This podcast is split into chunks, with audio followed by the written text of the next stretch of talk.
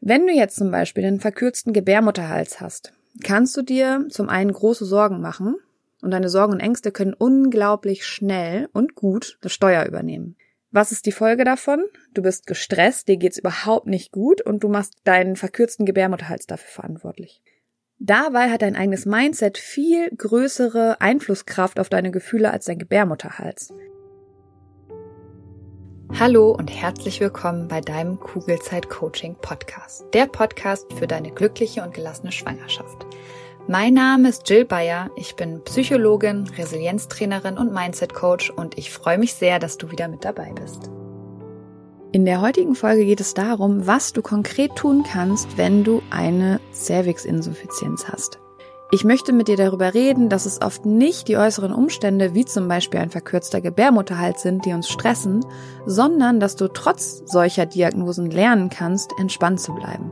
Ich wünsche dir ganz viel Freude beim Hören und Umsetzen der Infos. Vielleicht geht es dir wie den meisten Menschen, zumindest in Deutschland oder der westlichen Welt, und du gehst davon aus, dass das, was dir passiert, dafür verantwortlich ist, wie es dir geht. Wir sagen ja oft sowas wie andere Menschen oder Umstände machen uns glücklich, traurig, wütend oder oder oder.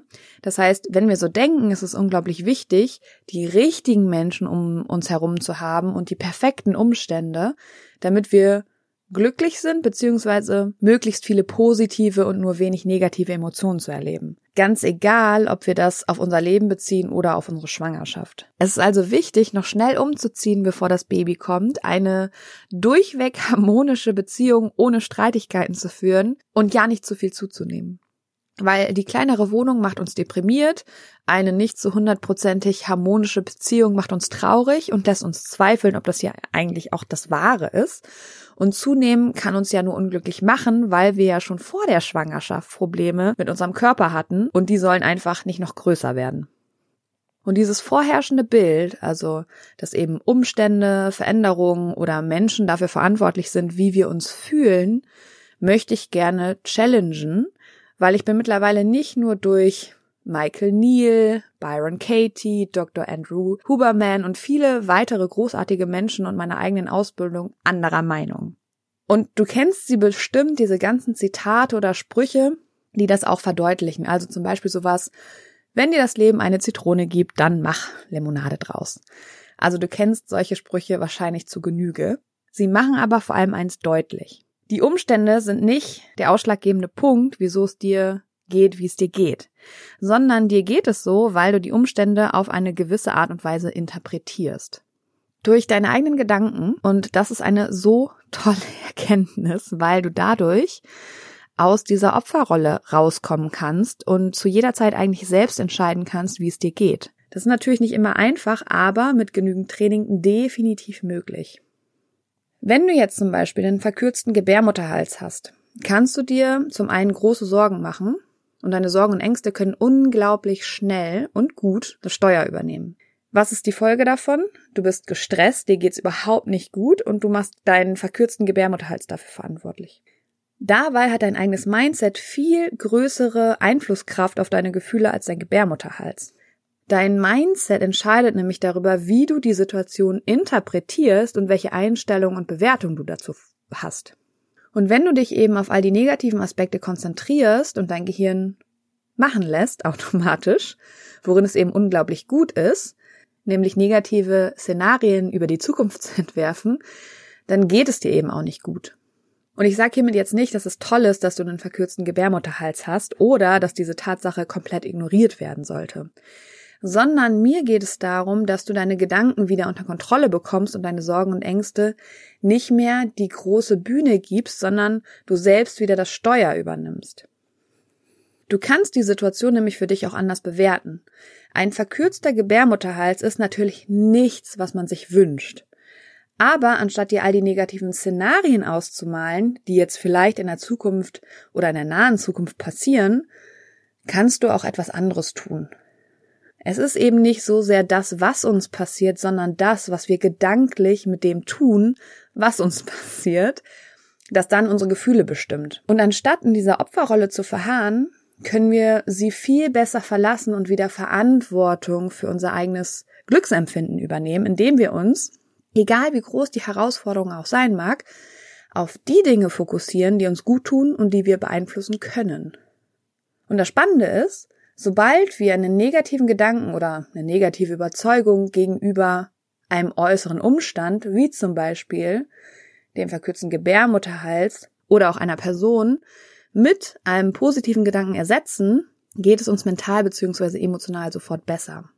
Wenn du also nicht mehr darüber nachdenkst, was ein verkürzter Gebärmutterhals an negativen Konsequenzen nach sich ziehen kann, sondern du dich lieber auf die Tatsache konzentrierst, dass du jetzt ohne schlechtes Gewissen, was du eigentlich eh nicht haben müsstest, aber vermutlich trotzdem hast, alle Fünfe gerade sein lassen kannst und dich wirklich, wirklich mal entspannst und auch verwöhnen lassen solltest. Ein verkürzter Gebärmutterhals kann viele Ursachen haben und nicht zu unterschätzen ist hier dein psychischer Stress oder generell Überanstrengung. Das heißt im Umkehrschluss, das heißt im Umkehrschluss, dass körperliche Schonung genau wie die bestmögliche Vermeidung von Stress dir definitiv helfen können, die Verkürzung aufzuhalten. Gönn dir also viele Pausen und nimm dir bewusst viel Zeit bei allem, was du tust.